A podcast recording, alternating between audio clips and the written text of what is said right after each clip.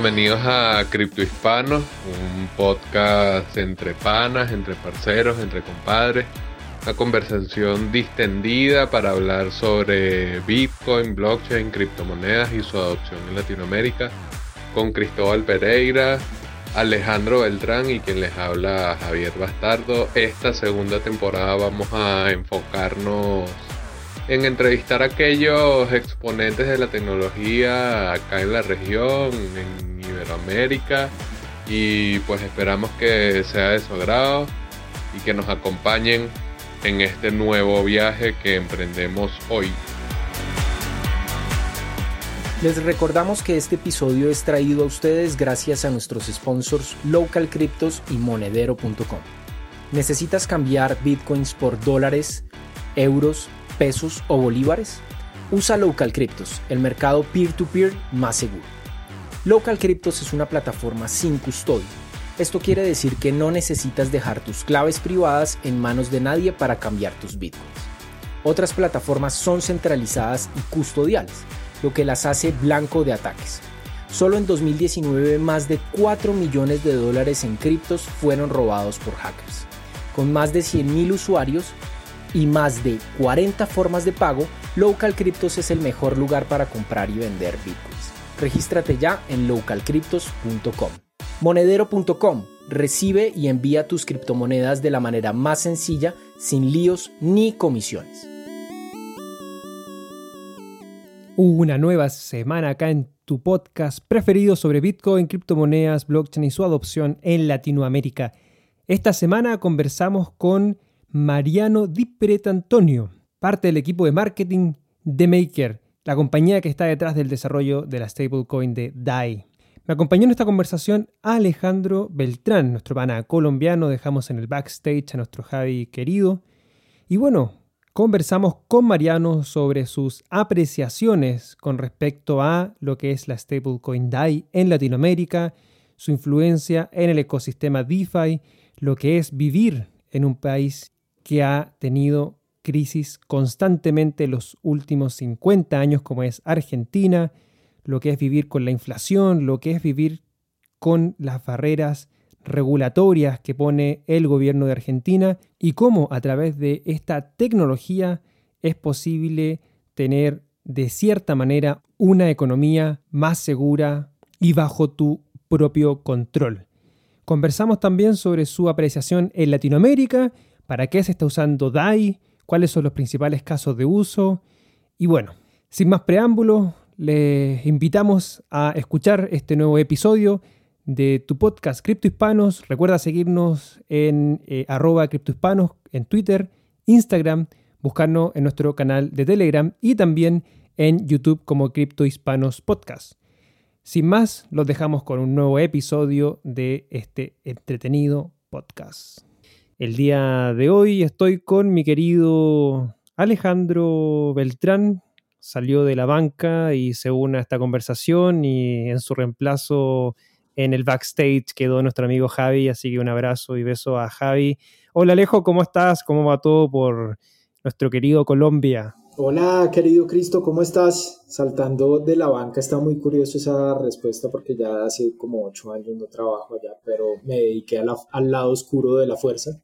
Eh, pero muy bien, muy bien, acá todavía confinados, una época bastante difícil para Colombia porque estamos en el pico de la pandemia, cuidándonos mucho, esperando que todo vuelva, pues no que vuelva como a la normalidad que conocemos, pero sí eh, a una buena normalidad, que la gente se recupere después de, de esta crisis tan, tan tremenda y, y pues bueno, trayéndoles muy buen contenido, siguiendo con, nuestro set de invitados eh, que, todavía sigue siendo, estamos avanzando mucho, estamos demasiado avanzados ya y, creo que el invitado de hoy nos va a dar ese, ese plus eh, sofisticado y tecnológico de estas nuevas propuestas de finanzas descentralizadas.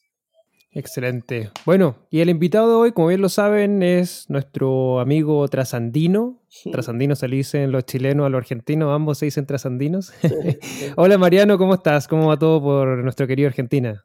Hola Cris, hola Ale, muchas gracias por la invitación. Eh, es cierto que para ustedes también nosotros somos trasandinos. y acá por qué seríamos? También, también les decimos trasandinos. ¿Sí? Eh, ah, a, los, perdón, a los de Colombia. Colombiano, no, Colombia, no, no es. No, no, no. Nosotros. Caribeños se le dice. Sí, los, caribeños. Yo tengo muchos amigos paisas, le digo paisa. Eh, ah, así que, a lo que son de Medellín nomás, ¿no? Pero bueno. Eh, pero bien. Y acá en Argentina, encerrados con esta, con esta pandemia, eh, estábamos recién en el backstage hablando con, con Chris, que ya van, creo que iban a ser casi 130, 140 días, la verdad que no, ya perdí la cuenta. De estar encerrados en, en nuestras casas, de estar cerrada la economía, de nada, esta sensación que la verdad que no está bueno, no está nada bueno. Eh, y no está nada bueno también por el prospecto económico que va a dejar, ¿no? A su paso esto. Eh, como bien dijiste, que también es el pico en Colombia, bueno, en Argentina también está ahora pico de contagios, así que nada, tratando de navegar esta, esta, situación. Sí, es algo que, bueno, por suerte, al menos en Chile ya el, el, pic eh, ha disminuido, ya empezamos una fase de desconfinamiento ahora y por los próximos dos meses vamos a estar volviendo en cierto rigor a esta, esta realidad que, igual lo conversábamos antes de iniciar el episodio con, con Mariano, es como que si bien vivimos el confinamiento eh, nosotros, pero como estamos en, este ecosistema un poco más separado de la crisis eh, financiera y económica que, se vive el día a día en casi todos los países, eh, e, es algo que, podría llamar mucho el, interés y, bueno, esperemos que en la conversación de hoy podamos entrar en, en, eso, en esa materia, porque bueno, Argentina, hay que decirlo, tiene mucho que decir en esa materia, pero me gustaría partir, eh, Mariano, iniciando esta conversación con respecto a al gran hito que, ya ha logrado MakerDAO, siendo, si no me parece, el día de ayer, que fue domingo 26 de julio o el sábado 25 de julio, no, no sé muy bien si fue sábado o domingo, que se alcanzó el hito de llegar a los mil millones de, dólares en, colateral de, valor eh, económico en, eh, reflejadamente en términos de dólar norteamericano em, en los contratos de, de DAI principalmente. Entonces, quería un poco conocer muy brevemente con respecto a este gran hito y aprovechando eso, que nos expliques un poco cómo, qué significa eso para MakerDAO y brevemente cómo funciona DAI en, esa, en esta materia. Sí, sí, la verdad que un, granito, hoy hacíamos en el chat interno un par de, memes se enviaban sobre unicornios encerrados en smart contracts.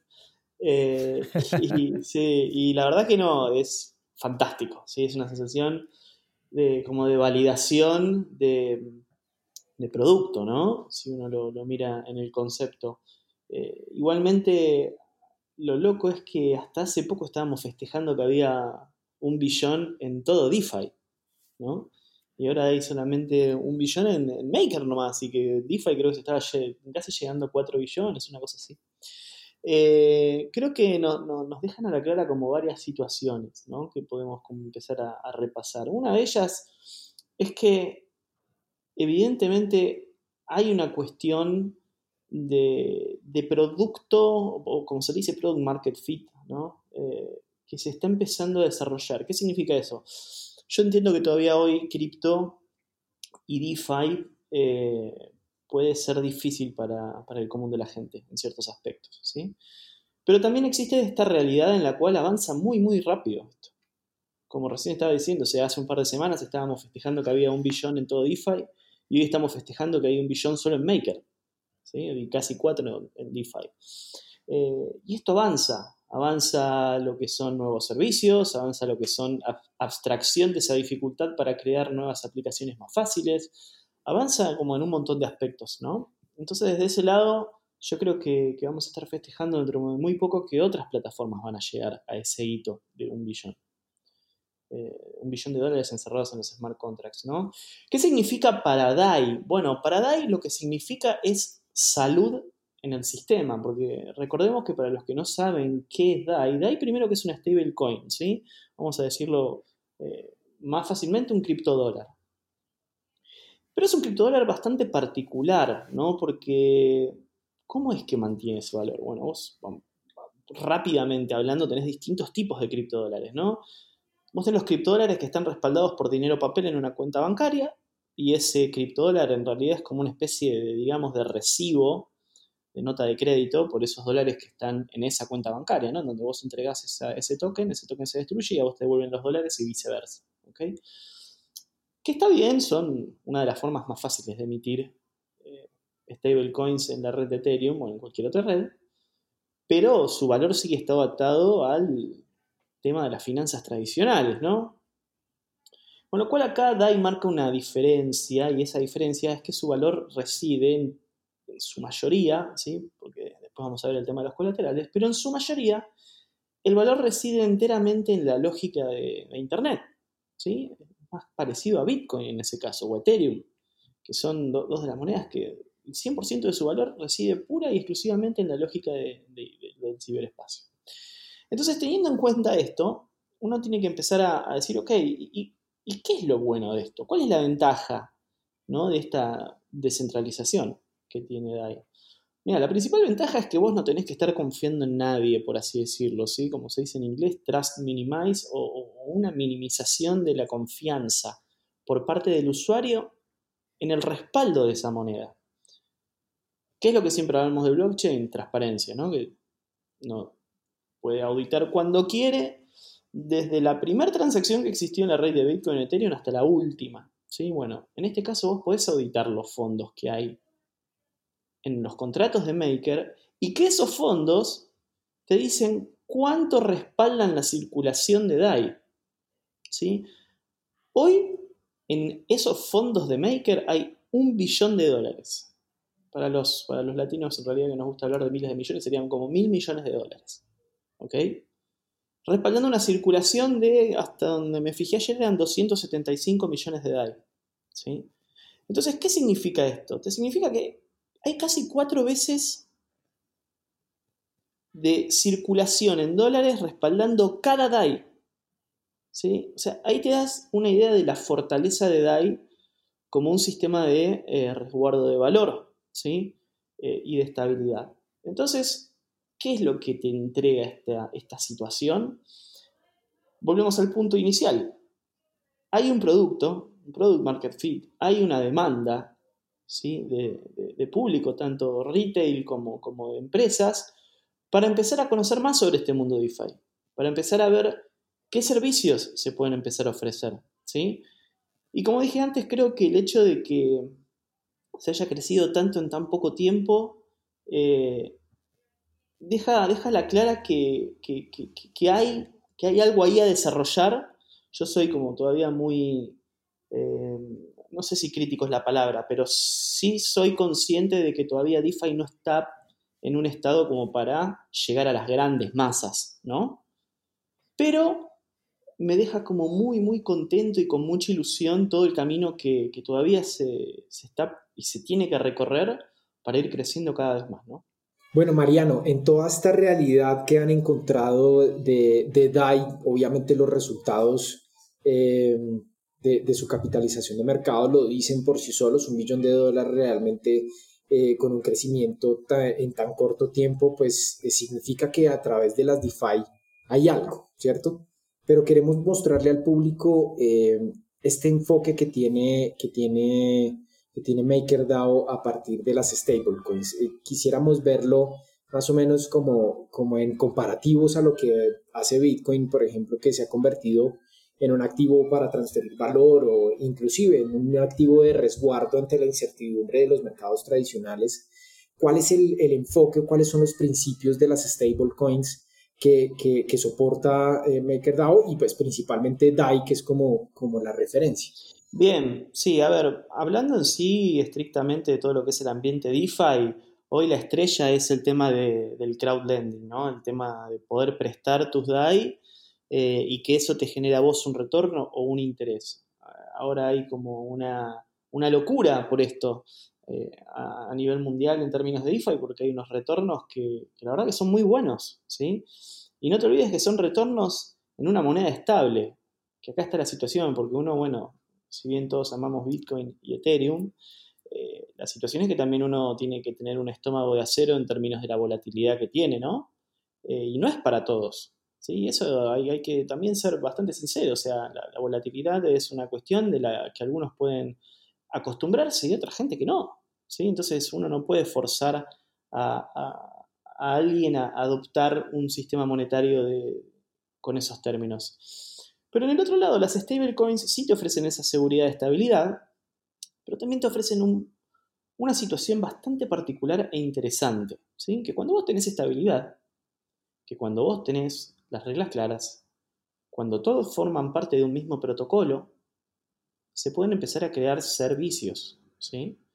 Y acá está la parte interesante del crecimiento de DeFi, que es la creación de servicios. El tema de los préstamos, el tema de, los intereses, eh, el tema de la interoperabilidad que existe entre todas las aplicaciones, es uno de los potenciadores más grandes para, esta, para este tipo de economía, porque no olvidemos que toda aplicación que tiene DAI integrado puede integrarse con otra aplicación que tenga DAI integrado. Entonces, ¿qué significa eso? Que la combinación total posible de herramientas que se pueda dar en, el ambiente de DeFi eh, es potencial. ¿sí? Por cada nueva aplicación que sale con DAI eh, como moneda nativa, puede ser, digamos, puesto como un Lego uno arriba del otro con otras aplicaciones. Y eso lo estamos viendo muchísimo, ¿no? El hecho de, combinar diferentes, diferentes herramientas. Hay una web muy conocida de unos chicos de la India que se llama Instadap, que es como una especie de control que precisamente ellos hacen em, esta, esta, tarea, ¿no? Te dejan a vos como muy, muy prolijito las diferentes herramientas eh, en donde con una sola transacción podés estar participando como de varios protocolos y varias herramientas al mismo tiempo. Y la verdad que es fabuloso, ¿no? Porque creo que ahí viene la, situación interesante de cuando vos mezclas transparencia, interoperabilidad y valor nativo, ¿sí? que son un poco las, las piedras fundamentales de DeFi. Eh, y eso te da te da como un caldo de cultivo de servicios financieros que, la verdad son espectaculares, ¿no? Y que es lo que ahora estamos viviendo en este momento. En ese, en ese plano que, estás mencionando, que el que estamos viviendo hoy día, Mariano, creo que, mm, y, obviamente me, me corrige si, estoy equivocado, pero, pero el trabajo que, han hecho en, en Latinoamérica y sobre todo en Argentina, me, parece que ha sido muy potente. Em, y en esa misma línea, bueno, si bien uno no puede identificar de dónde provienen los fondos, obviamente, porque esto es global, eh, me, hace pensar a mí que, Argentina también tiende a ser un, país muy relevante dentro del ecosistema MakerDAO, bueno, por, un poco lo que estábamos conversando, Arte, ¿cierto? De, lo que significa Argentina en términos de crisis económica. Entonces, quiero, quiero entrar en el plano argentino y, empezar a hablar un poco sobre em, cómo ha sido la adopción de DAI y si es que es posible saber, o al menos que tú más o menos conozcas, cuál es el, usuario tipo que maneja DAI en Argentina. Bien, sí, a ver, en, Argentina pasó algo bastante particular, ¿no? Eh, primero que, bueno, yo al vivir acá en Argentina conozco bastante bien el mercado. Eh, yo ya estaba en el mundo cripto desde antes de trabajar para la Fundación MakerDAO, con lo cual también conocía cómo se maneja el, mundo cripto en Argentina. Y la verdad que desde ese aspecto, digamos que al principio no fuimos por el camino indicado. ¿A qué voy con esto? Cuando yo entré a trabajar en MakerDAO siempre pensé que, bueno, qué bueno tener una stablecoin ¿no? con representantes en Argentina, eh, creo que va a estar muy bueno para, para la adopción cripto eh, a, nivel nacional, tenemos que hacer meetups técnicas en donde hablemos de las bondades de DAI, eh, tenemos que hablar bien con, los developers de Ethereum que estén en Argentina, ¿no? Y uno en ese momento, yo me acuerdo de, haber armado un plan que iba por ese lado, ¿no? Y si bien estaba teniendo como, vamos a decirle, mediano éxito en lo que yo esperaba, sentía como que no, no era, o no, o no como que algo le faltaba, ¿sí? como un par de ajustes de tuerca le faltaba. Y empecé como a decir, pero pará, o sea, acá en Argentina se pueden hacer muchas cosas más que están por afuera de cripto. Lo único que hay que cambiar un poco el enfoque de la comunicación, ¿no? Y esto, la verdad que resultó bastante, bastante efectivo. Empezar a ver que si nosotros hacemos memoria en Argentina, el argentino toda la vida, toda la vida ahorró en dólares. Toda la vida. Entonces, teniendo eso como premisa, cambiamos un poco el enfoque de comunicación y decir, pará, pará, DAI no como stablecoin, sino como una opción al dólar en Argentina. ¿sí? Y ahí empezamos a hacer un fuerte trabajo de, tratar de, alcanzar a la gente que no estaba en cripto. ¿sí? De hecho, creo que los que me siguen en Twitter, al inicio del 2020 puse un tweet en ese sentido. Voy a trabajar muy fuerte para que exista una opción de DAI por afuera del ambiente cripto. ¿sí? Eh, y, todos los cañones, digamos, que se enfocaron a eso, ¿no? Y, la verdad que ahí sí empezamos a tener un, éxito, la verdad, impresionante, en conjunto con otras situaciones que se dieron en Argentina, pero la verdad que no las esperábamos, ¿sí? Como ser, por ejemplo, los controles de capital y como ser eh, los picos inflacionarios, ¿sí? Esas dos cuestiones hicieron que realmente DAI sea adoptada como la stablecoin de elección por el ciudadano argentino, ¿sí? porque el hecho de no poder acceder a, ahorrar en dólares em, fue un, verdad que un detonante importantísimo para esa, para esa elección. Y es, es también como un motivador de aprendizaje, ¿no? Porque uno para aprender necesita sí o sí tener una motivación. Y el hecho de la gente estar motivada ahorrar de alguna forma, ¿sí? a, a ver o a tratar de encontrar una herramienta en la cual eh, nadie le pueda licuar su, tiempo, nadie le pueda licuar sus ahorros, eh, se largó a buscar mucho sobre DAI, ¿no? Y también, bueno, nos acompañaron los partners que tenemos acá en Argentina dando eh, un muy, muy buen servicio para, la, la, creciente demanda que existió y así fue un poco como en, todo, en todos estos ingredientes se fue, se fue cocinando esta cuestión que hoy en día hacen que, que DAI sea, sea una de las herramientas preferidas de ahorro por, muchos de los ciudadanos. ¿no? Después, en relación a la pregunta de quién es el, usuario promedio, realmente el usuario promedio en Argentina de DAI es retail clase media. ¿sí? ¿Por qué? Primero porque tiene disponibilidad para el ahorro, que lamentablemente en Argentina es algo muy difícil y que somos realistas de que no todo el mundo puede ahorrar hoy en Argentina, eh, por las cosas que estamos viviendo en relación a, una economía cerrada por una pandemia, como así también por lo que ya veníamos arrastrando como, como país y como coyuntura económica local. ¿no?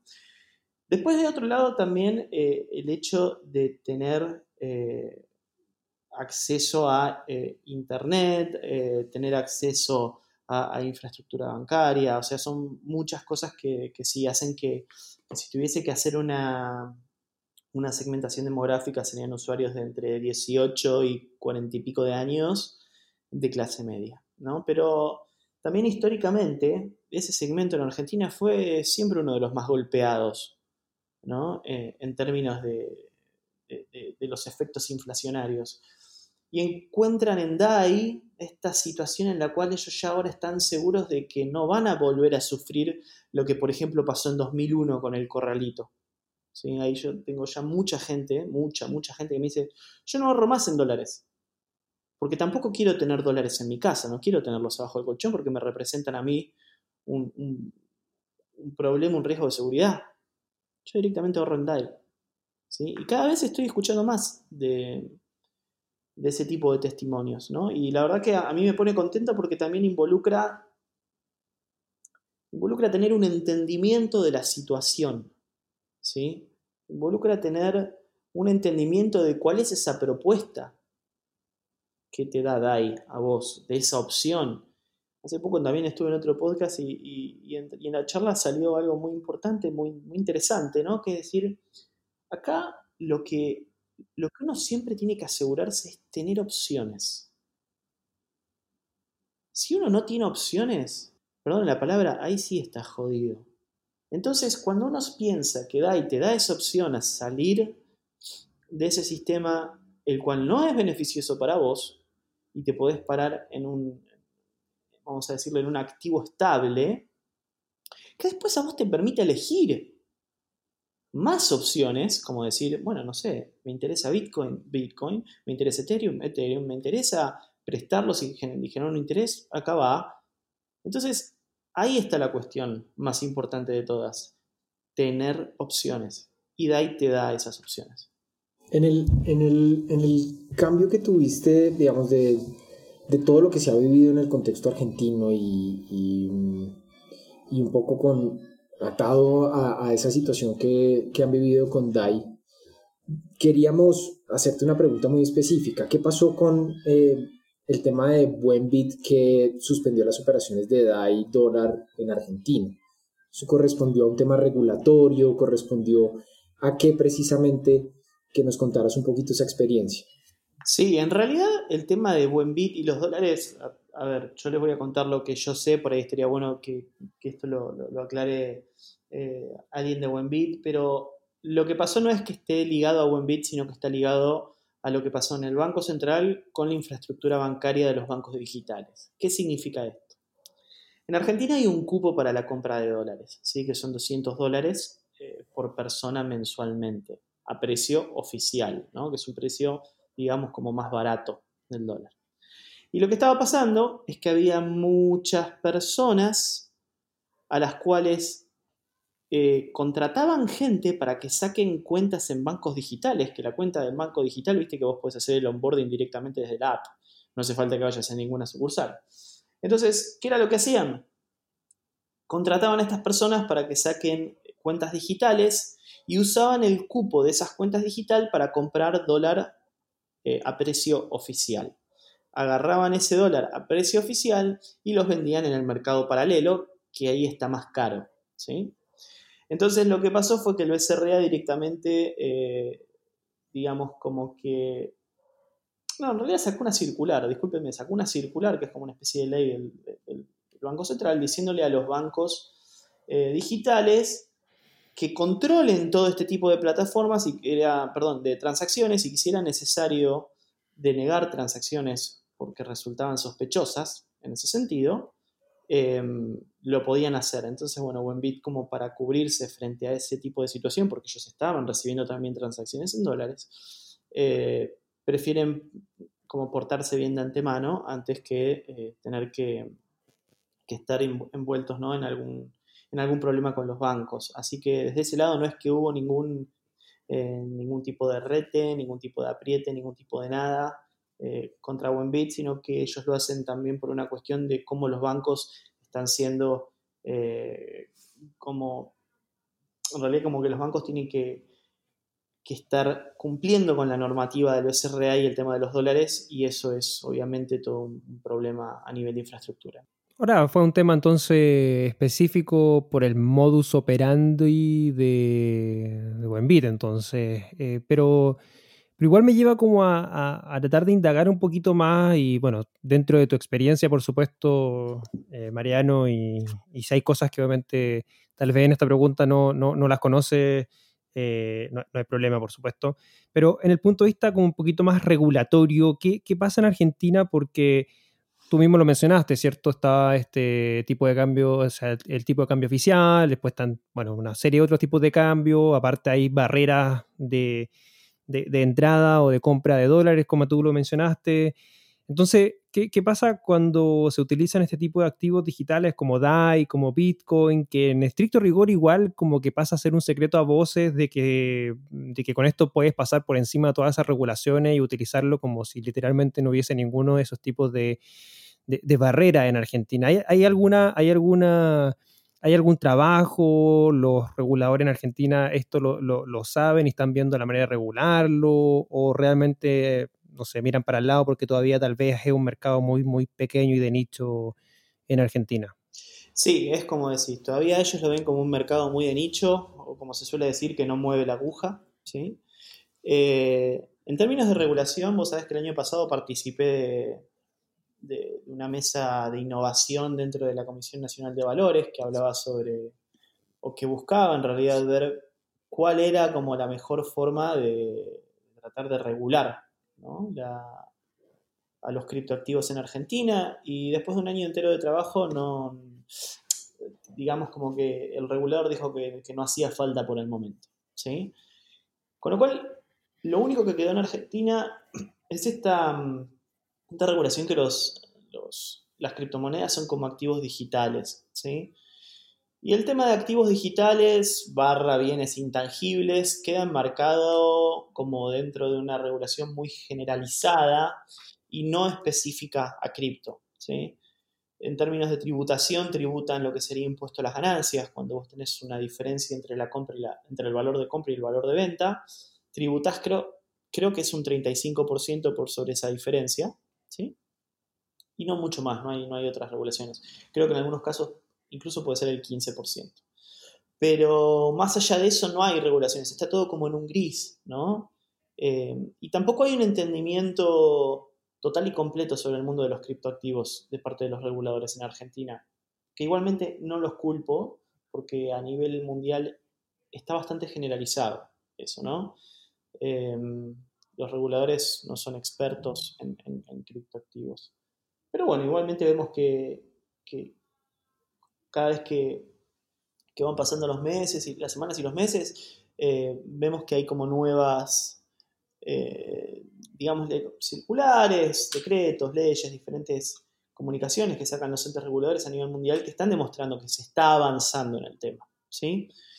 Eh, volviendo específicamente a lo que es Argentina, yo creo que estaría bueno que se regule, porque el tema de la regulación eh, involucra que también se lo está legitimando ¿no? al producto.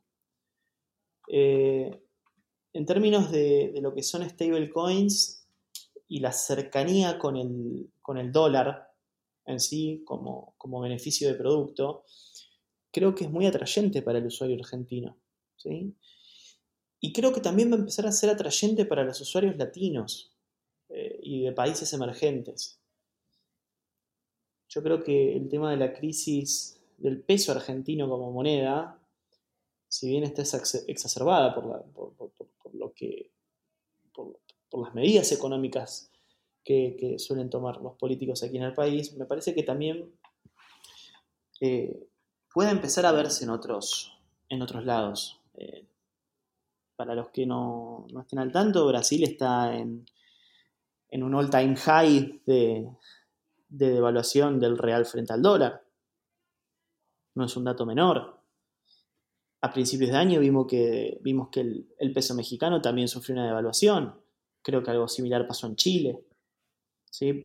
O sea, vamos a tener diferentes medidas, diferentes, digamos, eh, ondas expansivas según sea la economía, pero creo que todas más o menos van a empezar a, tener algún tipo de impacto frente al dólar en ese sentido, ¿no?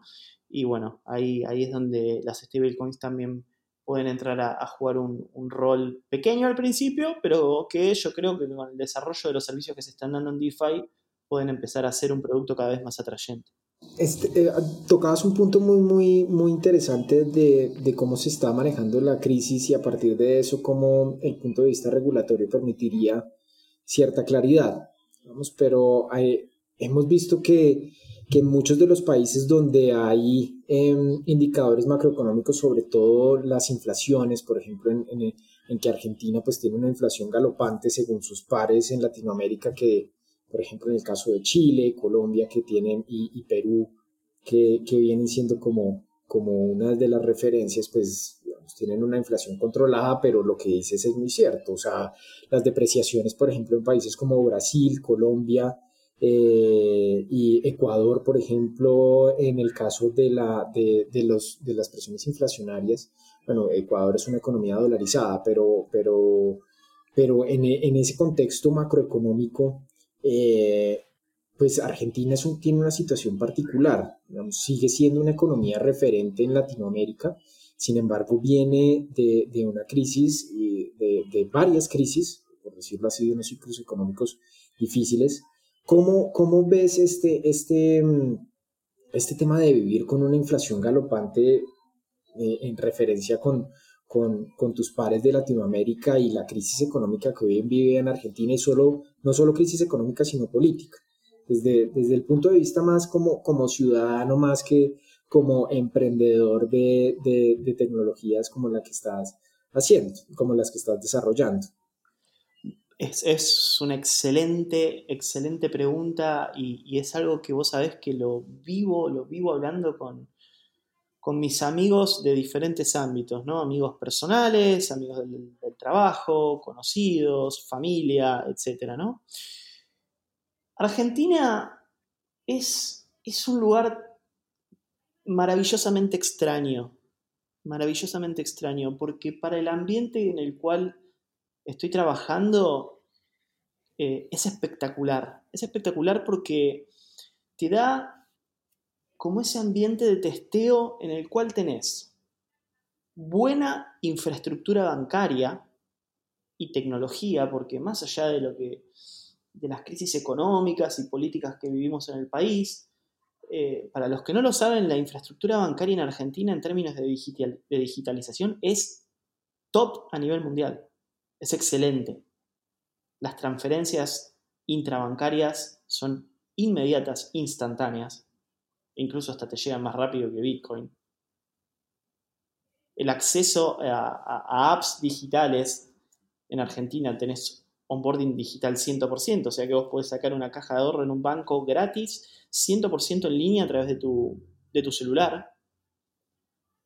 Pero a su vez también tenemos esta cuestión que es tan irrisoria de los manejos del sistema monetario argentino, que hace que te que sea el lugar ideal para venir con un buen producto cripto y tratar de empezar a ver cómo se desarrolla ahí adentro, ¿no?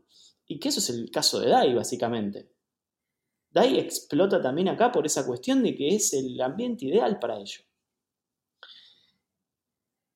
Y en sí, como ciudadano, a uno, mirá, yo tengo 39 años, ¿sí? Ya viví una corrida bancaria en el 2001, eh, vi a mi familia pasar por muchísimas situaciones, a mis amigos pasar por muchísimas situaciones. Y la sensación que te queda hablando con personas más grandes que yo, mucho más grandes que yo, es que esta cuestión en Argentina es sistemática. ¿Sí? Esta cuestión en Argentina no es que es culpa de un gobierno. No, no. El sistema es así en Argentina. Entonces cuando la cuestión es sistemática, es como que ya uno pierde las esperanzas por completo, ¿no? No es decir, che, bueno, ¿sabes qué? El próximo que viene va a ser mejor las cosas. Porque ese, ese, el próximo que viene va a ser mejor las cosas viene pasando hace casi 70 años. El otro día estaba viendo un video que cada, vez que lo veo me, me, da como una sensación bastante encontrada, ¿no? Donde había un, un historiador, no sé si era 1930 sería, no tengo idea, pero sí, hace muchísimo tiempo y, hablaba, ¿no? Y se, explicaba cómo, Argentina era la ciudad más poblada de Sudamérica, con el mayor empuje económico, tenía el PBI per cápita al mismo que Australia, eh, estaba destinada a ser una de las grandes potencias mundiales, etcétera, etcétera, etcétera. Y hacer un fast forward a lo que hoy es Argentina, te querés matar. Te querés matar realmente. ¿Sí? Entonces, cuando uno entiende que ya la cuestión es sistemática, pocas esperanzas te quedan de, poder desarrollar algo como emprendedor, ¿no? Pero a su vez también, como dije, es maravillosamente extraña esta tierra. Toda esa dificultad que te produce Argentina, primero como ciudadano, después como laburante o trabajador y después como emprendedor, también es una especie de ejercicio o gimnasio que te hace ser bastante resiliente. Justo estaba hablando de la otra vuelta con, Santi Siri por Twitter en, estas cuestiones de, por qué los devs argentinos son tan buscados en términos de desarrollo blockchain. Y hay una cuestión muy fuerte que en, seguridad es el adversarial thinking, ¿no? en temas de seguridad informática. O sea, pensar y diseñar servicios que estén bajo constante ataque. Pero no solamente ataques informáticos, sino también ataques económicos. ¿Sí? El hecho de que un emprendedor que estuvo tratando de emprender 10 años en Argentina triunfe afuera, en Estados Unidos, en, no sé, o Escandinavia, cualquier no se te ocurre. Involucra también porque, ¿sabés lo que es emprender acá en Argentina? Es agarrar un videojuego y jugarlo en el nivel ultra hard. Mega difícil, porque tenés que lidiar con tantas situaciones, tantas, pero tantas situaciones, que realmente te quita las ganas, te quita las ganas, ¿no?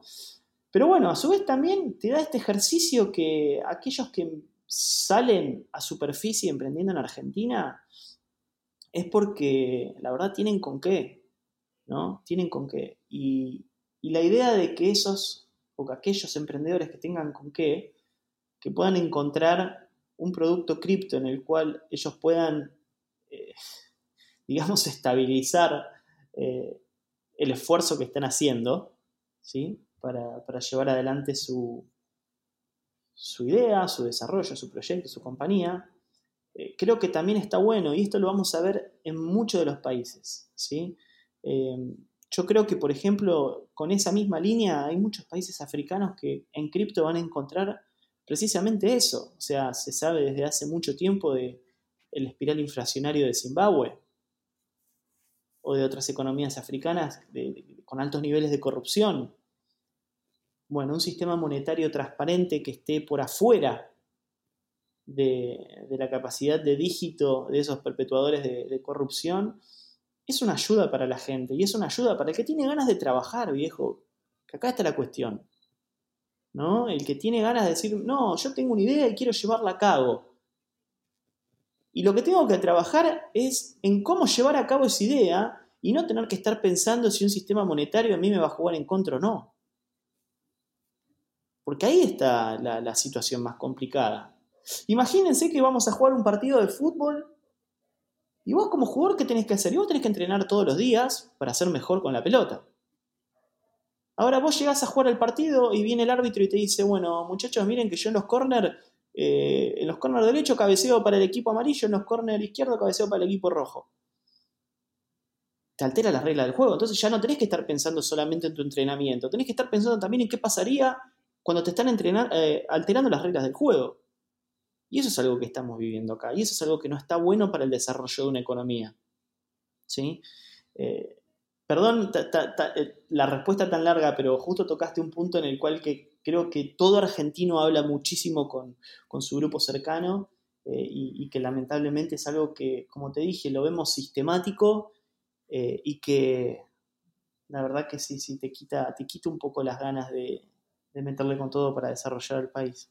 Es lo que queríamos conversar, es lo que tratamos de generar en este podcast, en esta conversación, que se hable de manera distendida, así como tú mismo lo mencionaste, como si fuera un grupo de, amigos, porque muchas veces en esa explicación o conversación un poco más interiorizada, realmente se pueden ver esas o dificultades, o optimismo, o manera de trabajar, o visión, que se comparte muchas veces con, obviamente, los que nos escuchan y, es lo que queremos generar. Así que te, agradecemos mucho. El, la explicación larga no está. Creo que es, yo lo estaba escuchando muy atentamente, sobre todo la parte del videojuego en nivel ultra difícil, porque efectivamente uno como emprendedor tiene, tiene eso, o sea, tiene, no solamente tiene que tener eh, perseverancia, no solamente tiene que tener ganas todos los días, no es que una cosa que, que uno que tenga ganas un día, que otro día no, no, acá todos los días tiene que tener esa ganas, esa, esa, necesidad de levantarte y hacerte el dinero para vivir, eh, que a veces mucha gente no, lo comprende, no lo entiende tan bien. Y súmale a eso las dificultades del entorno que están obviamente fuera de tu control, exponencialmente viviendo en Argentina, como tú lo mencionaste, creo que efectivamente eh, salen emprendedores de Argentina que realmente están capacitados o eh, preparados para cualquier cosa. Así que en ese sentido, si efectivamente uno se saca el, se saca el sombrero ante esos emprendedores argentinos, esos unicornios como Mercado Libre, eh, como el otro día también vi que, se abrió una, compañía argentina también en, la bolsa en Estados Unidos. Entonces eso, eso es tremendo. Entonces, tener un, tener un ecosistema así, eh, y a diferencia de Chile, que Chile también es un país que de cierta manera está bien posicionado en materia económica, un poco lo que conversamos de que, de que tiene una inflación controlada, el ecosistema, la infraestructura bancaria funciona también bien, o sea, todas las transacciones son inmediatas, mucho más rápido también que Bitcoin, como tú lo mencionaste, pero no salen tampoco eh, unicornios ni startups de, de, esa magnitud como sí lo salen en Argentina. Entonces, bueno, en, esa materia creo que, que, lo que comentas y lo que nos compartes es, es muy, pero muy eh, positivo, es una visión tremendamente también...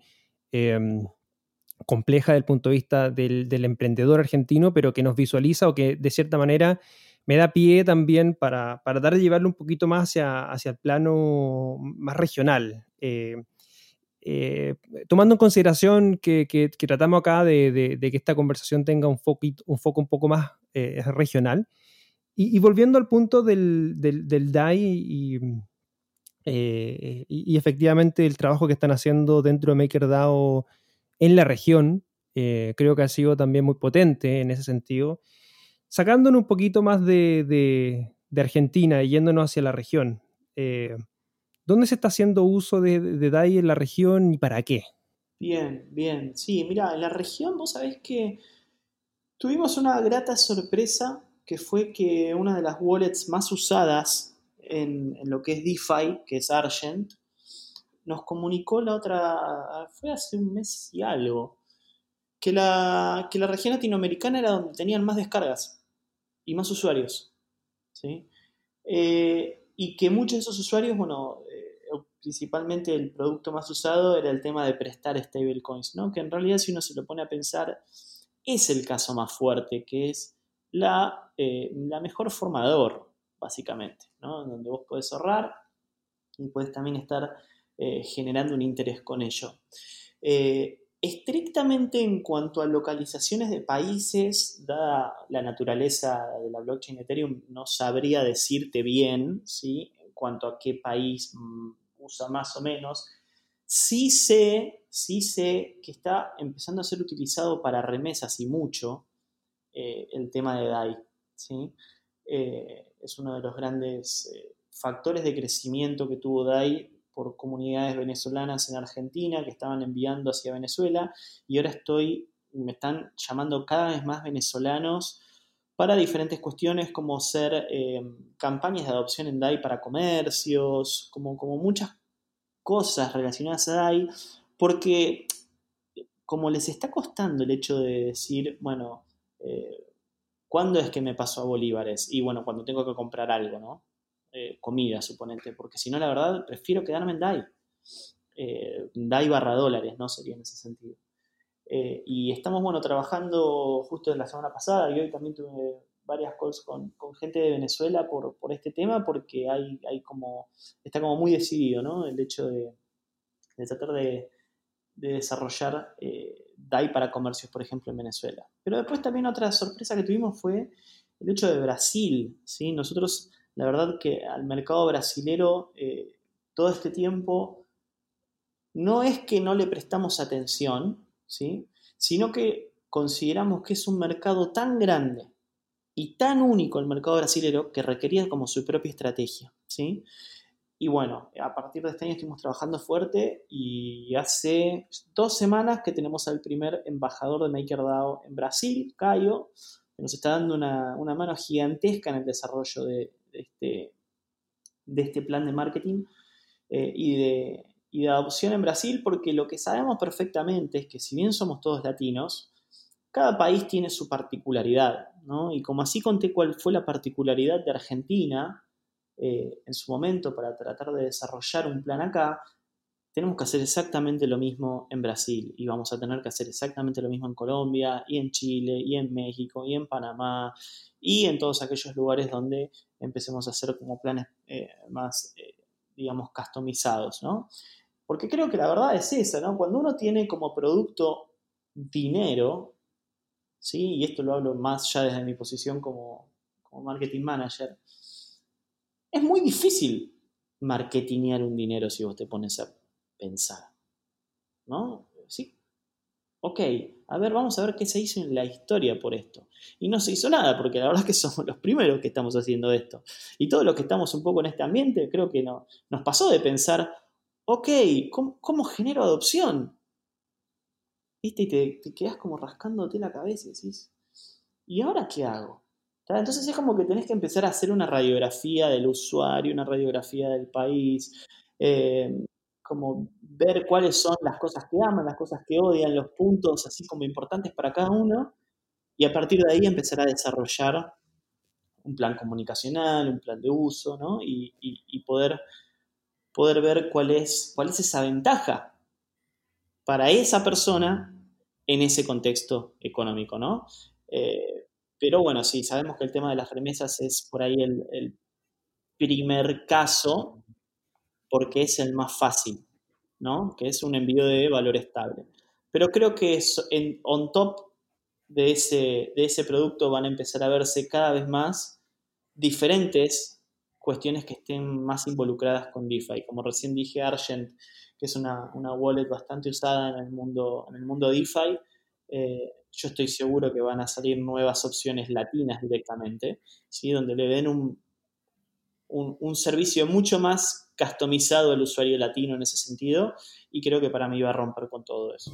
Pero es, es, evidente que el marketing, el marketing renacentista era el de la conquista y la opresión de, de nuestros conquistadores, ¿no?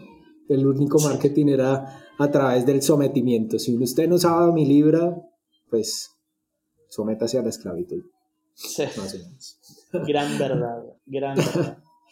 Y ese es el gran, eh, uno de los grandes eh, temas que hoy queremos hablar, de lo que tú hablas de cómo el marketing de una moneda comienza a generarse a través de su reputación y cómo comienza a ganar adeptos a medida que no solo su tecnología sirve, sino, eh, digamos, la, la, promesa o esa promesa de transformación que hemos buscado y que y que en algún momento se popularizó, y yo diría más que popularizar, se prostituyó en el 2017 con las ICOs, eh, pues hemos visto que, que, blockchain ha tenido diferentes etapas em, un poco de, de, moda, ¿no? O sea, como, oiga, hablamos de blockchain, nosotros desarrollamos tecnologías con blockchain, somos súper innovadores, claro, entonces eh, el término de moda era ese, sin inclusive eh, saber cómo se utilizaba la tecnología ni, ni nada por el estilo.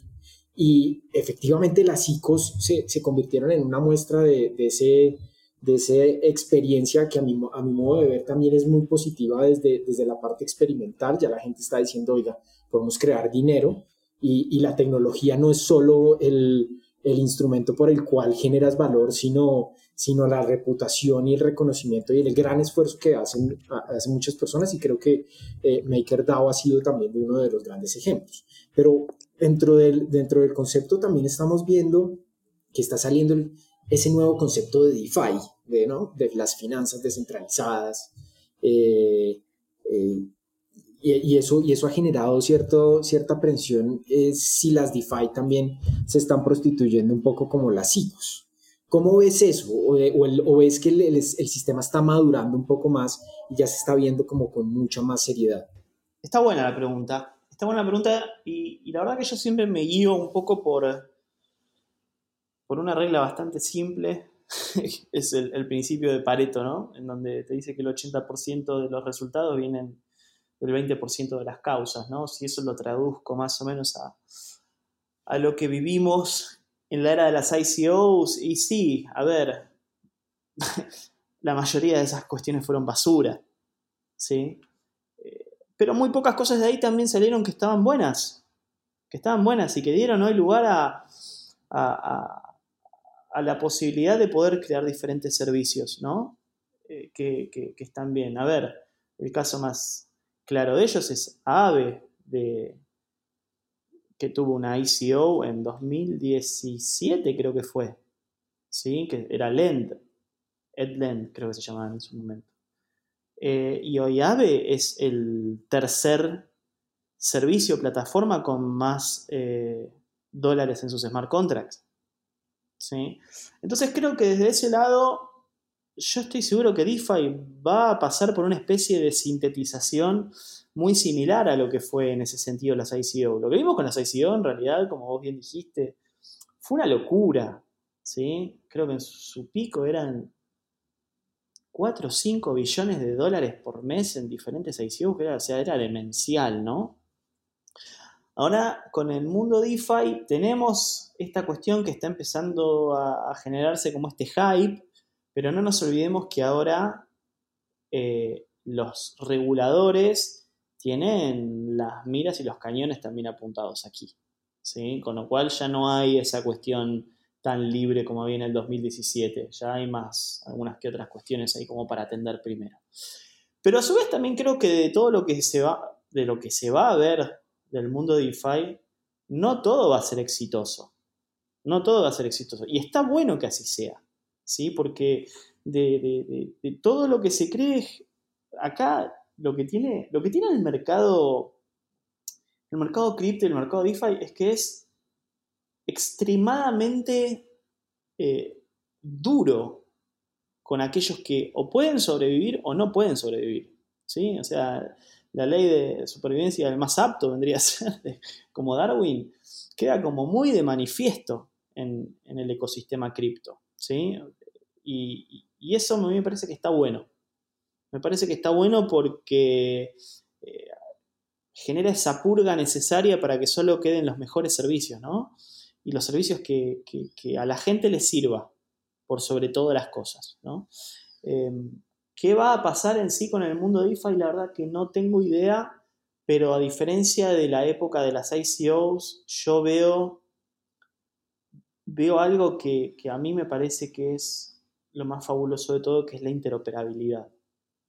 Hay servicios, hay interoperabilidad, estamos viviendo en términos de dinero institucional otra época completamente diferente a lo que fue el 2017, en términos de, digámosle, opinión institucional por criptoactivos completamente diferente a lo que era 2017. Y todo eso juega a favor, todo eso juega a favor. Em, ni que hablar esto de, la pandemia que estamos viviendo. ¿sí? Eh, la verdad que bueno, el 2020 viene cada, mes con una sorpresa nueva, ¿no? No sé qué puede llegar a pasar el mes que viene. Pero en ese sentido creo que todo lo que estuvo pasando desde hace un año al mundo DeFi le vino, le vino muy muy bien. De todas maneras, hay algo que el tiempo va a decidir y esperemos que sea positivo y no negativo. De, todas maneras, creo que lo que pasó en las ICOs del 2017 fue algo negativo para, para muchos de los inversionistas, sobre todo.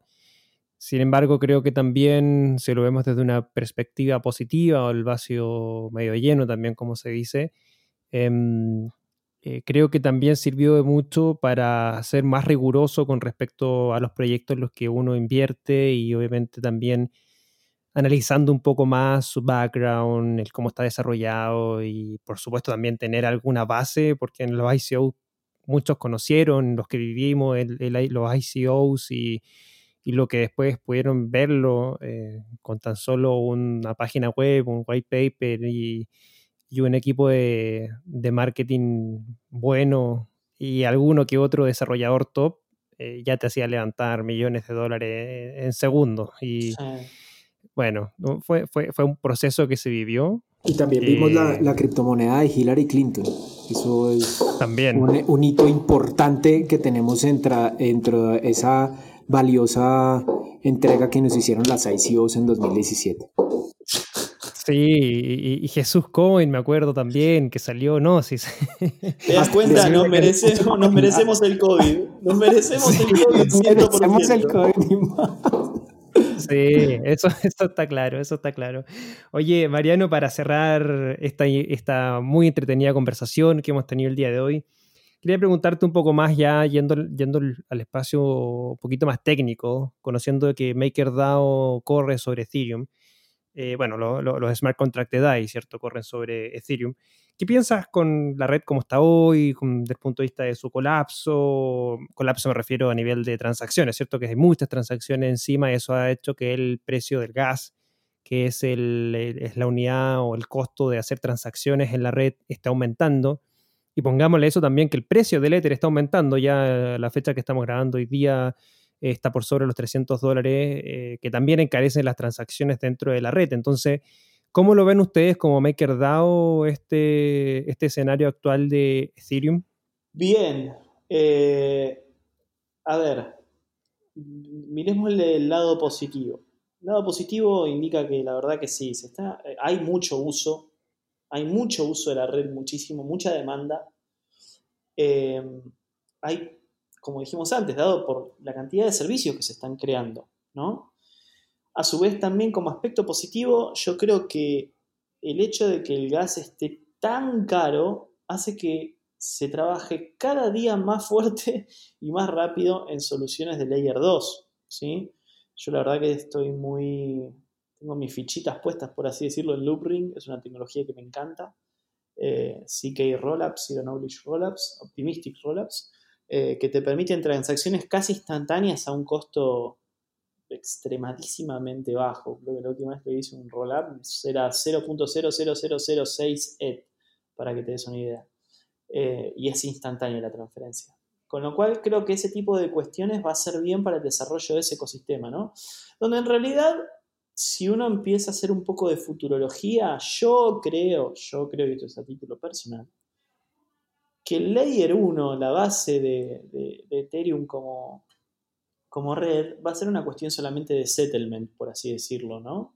Eh, donde no van a existir muchas transacciones, sino que solamente se van a dar los settlements que existan en las diferentes Layer 2, ¿sí?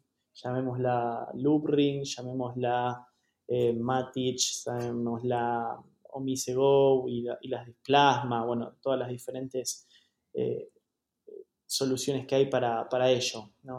Eh, algunos me hablaban de Ethereum 2, yo la verdad Ethereum 2 todavía ni lo cuento, ni lo cuento hasta que no esté live y con aplicaciones ya dentro de, de Ethereum 2 como ecosistema, la verdad que no, no, lo cuento tampoco, no, porque se va a lanzar ahora, dentro de poco, que ya está el testnet, no, no, yo la verdad que no, ni, lo cuento y me parece que, que lo que sí hay que pushear es eso, es el hecho del desarrollo de, de Layer 2 y de tecnologías que te permitan seguir utilizando la cadena que tenemos hoy, pero de una forma como más eficiente, ¿no? Eh, y la verdad que sí, está, está carísimo el gas, está carísimo, eh, está, uno ya se piensa tres o cuatro veces en hacer algún tipo de transacción o esperar hasta el fin de semana, que es cuando, cuando más o menos está usable la red y, baja un poco de precio. Mariano, mil gracias por, por tu tiempo. Eh, te agradecemos infinitamente esta entretenida historia. Te quería preguntar para que cerremos con un debate con tus pares argentinos blockchain ¿Cuál es el equipo de fútbol argentino más cripto que hay? Mira, yo no sé cuál es el más cripto que hay. Yo sí te digo que me reuní con, con gente allegada a Boca, ¿sí? Eh, ya lo dijiste, ya vamos a entrar en debate. Boca es el equipo más cripto y entra en debate para todos nuestros oyentes argentinos. Eh, en la discusión vamos a entrar en una pelea futbolística, criptofutbolística. Vamos a entrar en un debate criptofutbolístico. Totalmente, pero como te iba a decir, sé que por ejemplo Independiente sí sacó un token, eh, un cripto token de Independiente con una aplicación que se llama C Socio eh, no, soy socio no, socios, eh, socios de Chilis. Eh, y, anda también ahí incursionando en ese mundillo. Así que creo que esos serían los dos teams como más, más cercanos a este mundo. Bueno, esto va para los hinchas de River, de la Academia, de Rosario, de todos. Ojo, pues vamos a armar un debate en Cripto Hispana sobre esto. Mil gracias, Mariano, por, por este valioso tiempo. Quienes te quieran contactar, eh, si nos puedes dar tus redes, también pues obviamente todas las redes de MakerDAO para que estén atentos a todo lo que está pasando en este ecosistema. Y, mil y mil gracias por tu tiempo. Cuéntanos. Bueno, sí, me pueden seguir en Twitter, que es donde generalmente estoy ahí despotricando contra todo. Eh, me pueden seguir en arroba mariantipietra. Si no, también tengo un canal de YouTube donde hago entrevistas y hands-on a los diferentes eh, protagonistas del mundo DeFi y plataformas. Eh, es youtube.com barra defi-latam. Y si no, eh, para todo lo que tenga que ver con noticias de Maker, blog.makerdao.com y ahí tienen las últimas novedades de todo el mundillo ahí. Excelente, Mariano. Muchas gracias por tu tiempo, compartir esta conversación y a todos a quienes nos escuchan.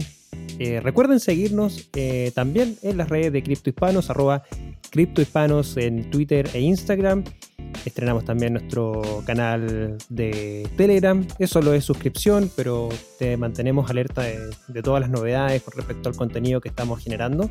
Y también nuestro canal de YouTube, donde estamos subiendo toda nuestra primera temporada y también vamos a estar subiendo toda esta segunda temporada. Y obviamente contenido que vamos a tener disponibilizado en ese canal. Así que recuerden seguirnos y agradecerte, Mariano. Un beso también a Javi que nos está escuchando. Y bueno, Alejo, eh, palabras finales de cierre, decirle a todos también que se cuiden, que no salgan de la casa todavía y nada. Nos vemos en una próxima edición de Cripto Hispano. Muchas gracias Mariano, muchas gracias Alejo. Muchas gracias, a, ustedes. Chao, chao. Chao.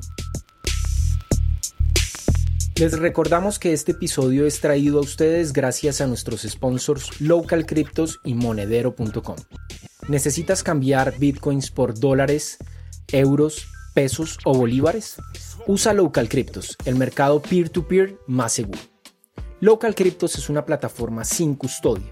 Esto quiere decir que no necesitas dejar tus claves privadas en manos de nadie para cambiar tus bitcoins. Otras plataformas son centralizadas y custodiales lo que las hace blanco de ataques. Solo en 2019 más de 4 millones de dólares en criptos fueron robados por hackers. Con más de 100.000 usuarios y más de 40 formas de pago, Local Cryptos es el mejor lugar para comprar y vender bitcoins. Regístrate ya en localcryptos.com. Monedero.com recibe y envía tus criptomonedas de la manera más sencilla, sin líos ni comisiones.